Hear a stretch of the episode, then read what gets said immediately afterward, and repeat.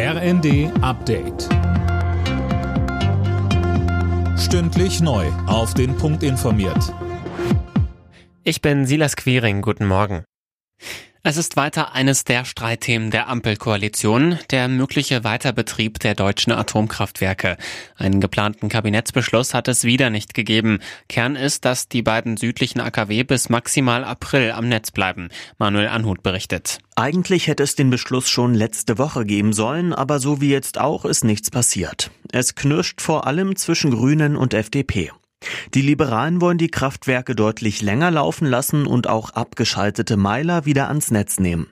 Beides lehnen die Grünen ab. Die Zeit drängt, denn wenn beispielsweise ISA 2 auch im kommenden Jahr noch Strom produzieren soll, müssen zeitnah Reparaturen stattfinden.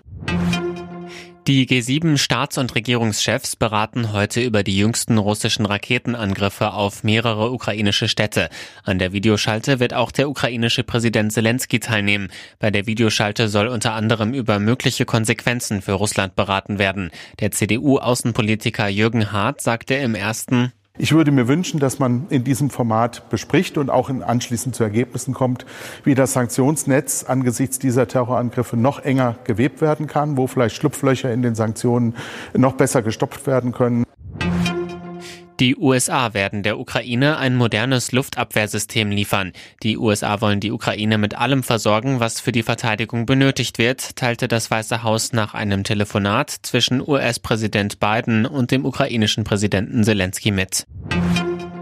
Schottland lässt ab heute prüfen, ob es ein Unabhängigkeitsreferendum ohne Zustimmung aus London starten darf. Darüber verhandelt der oberste Gerichtshof in Großbritannien. Schottland will im Herbst 2023 eine Volksabstimmung über die Unabhängigkeit von Großbritannien abhalten. London lehnt das ab. Alle Nachrichten auf rnd.de